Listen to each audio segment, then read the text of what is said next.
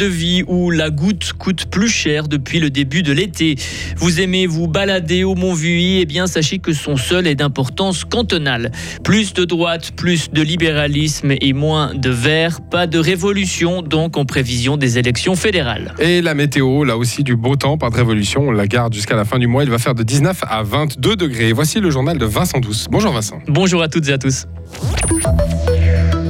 Le coup du milieu, c'est du passé. Ce petit verre d'eau de vie comprend au milieu d'un repas ou ce verre de goutte qui vient conclure un festin. Ces habitudes n'en sont plus vraiment et la consommation d'eau de vie est en baisse depuis des années. Au Brie, la distillerie Morard, la seule professionnelle dans le coton de Fribourg, le ressent et elle doit aussi faire face à l'inflation. Si vous achetez une bouteille d'eau de vie, elle coûte plus cher depuis juillet.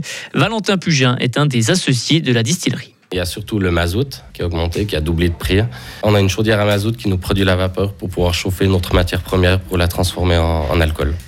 il y a aussi l'électricité, il y a tout ce qui est les bouteilles, les étiquettes, les bouchons, les cartons.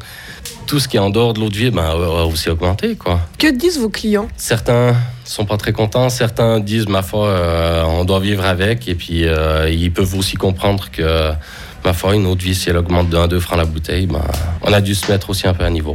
Mais 2022 est une bonne année pour les fruits. L'entreprise Morard du Brie a reçu plus de 150 tonnes de pommes, poires et de coins. C'est dix fois plus que l'an passé. 92 trésors à conserver. Des témoins du passé géologique que le canton de Fribourg place sur une liste et veut préserver. L'objectif de cette liste est de sensibiliser le public à ces lieux que l'on appelle des géotopes. Quentin Foylanton est collaborateur scientifique au service des forêts et de la nature du canton. Il nous donne des exemples. Alors on a des géotopes de très grande taille qui par exemple reflètent comment les roches se sont plissées pendant la formation des préalpes. Alors ça, ça peut être un, chaînon ou bien une chaîne comme euh, celle des Gaslosen ou bien le vallon des Et puis on a des géotopes qui témoignent des multiples glaciations qui ont une influence sur le paysage fribourgeois.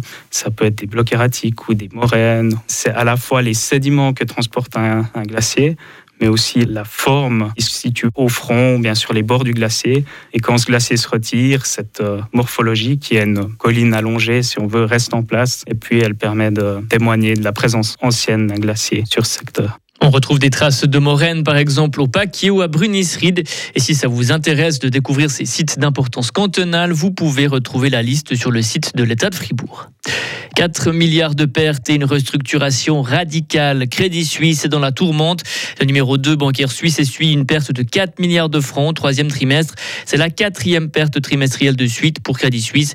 Et cette perte de 4 milliards est largement supérieure aux prévisions. La banque annonce aussi vouloir faire des économies à hauteur de 15% d'ici à 2025. La vague verte est stoppée. C'est l'une des prévisions du sondage Sotomo réalisé pour la SSR. On parle là des prévisions pour les élections fédérales qui ont lieu dans une année, mais pas de chamboulement malgré le dérèglement climatique, les problèmes d'énergie, la hausse du coût de la vie et des primes de l'assurance maladie. Les changements seront infimes. À Berne, les explications de notre correspondant Serge Jubin. C'est un presque statu quo que prédit le baromètre électoral à un an des élections d'octobre 2023.